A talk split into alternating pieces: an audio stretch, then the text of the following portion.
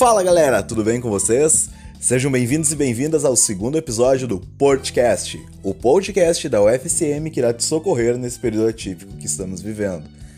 Ainda estamos em tempo de pandemia, mas a data do Enem já está marcada, portanto, pegue seu caderno, álcool em gel para se proteger, uma água para se hidratar e bora anotar todas as dicas para se dar super bem na prova. No episódio de hoje, vamos falar sobre preconceito linguístico.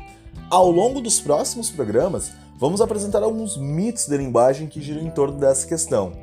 Então, antes de começarmos, deixa lá nos comentários deste episódio no Insta do Prolicem se você já foi julgado de maneira como fala, ou pelo sotaque que você tem, ou ainda se conhece alguém que já tenha sofrido esse tipo de preconceito.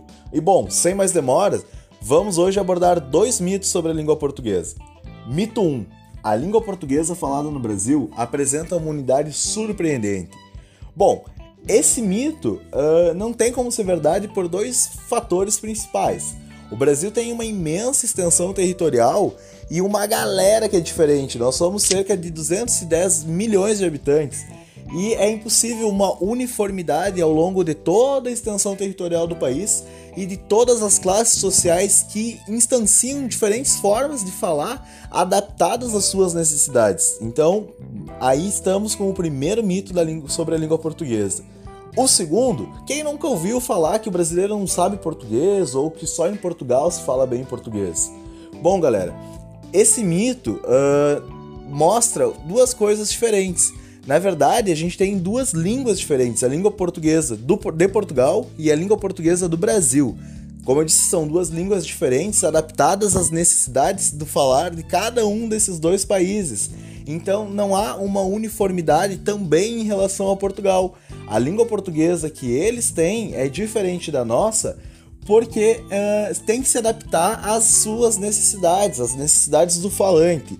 E, além disso, não existe um português correto. Uh, são variedades linguísticas, são diferentes modos de falar que vão ser adequados ou inadequados às situações comunicativas. Então, aí temos o segundo mito, essa não saber falar, esse só em Portugal se fala bem, mito também.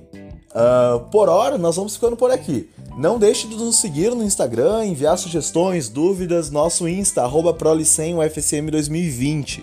No próximo episódio, nós vamos tratar de mais alguns mitos sobre a língua portuguesa. E já falando sobre esse próximo episódio, você acha que português é uma língua muito difícil? Não deixe de conferir sua resposta na próxima semana, aqui mesmo no podcast. Tchau, tchau. Até lá.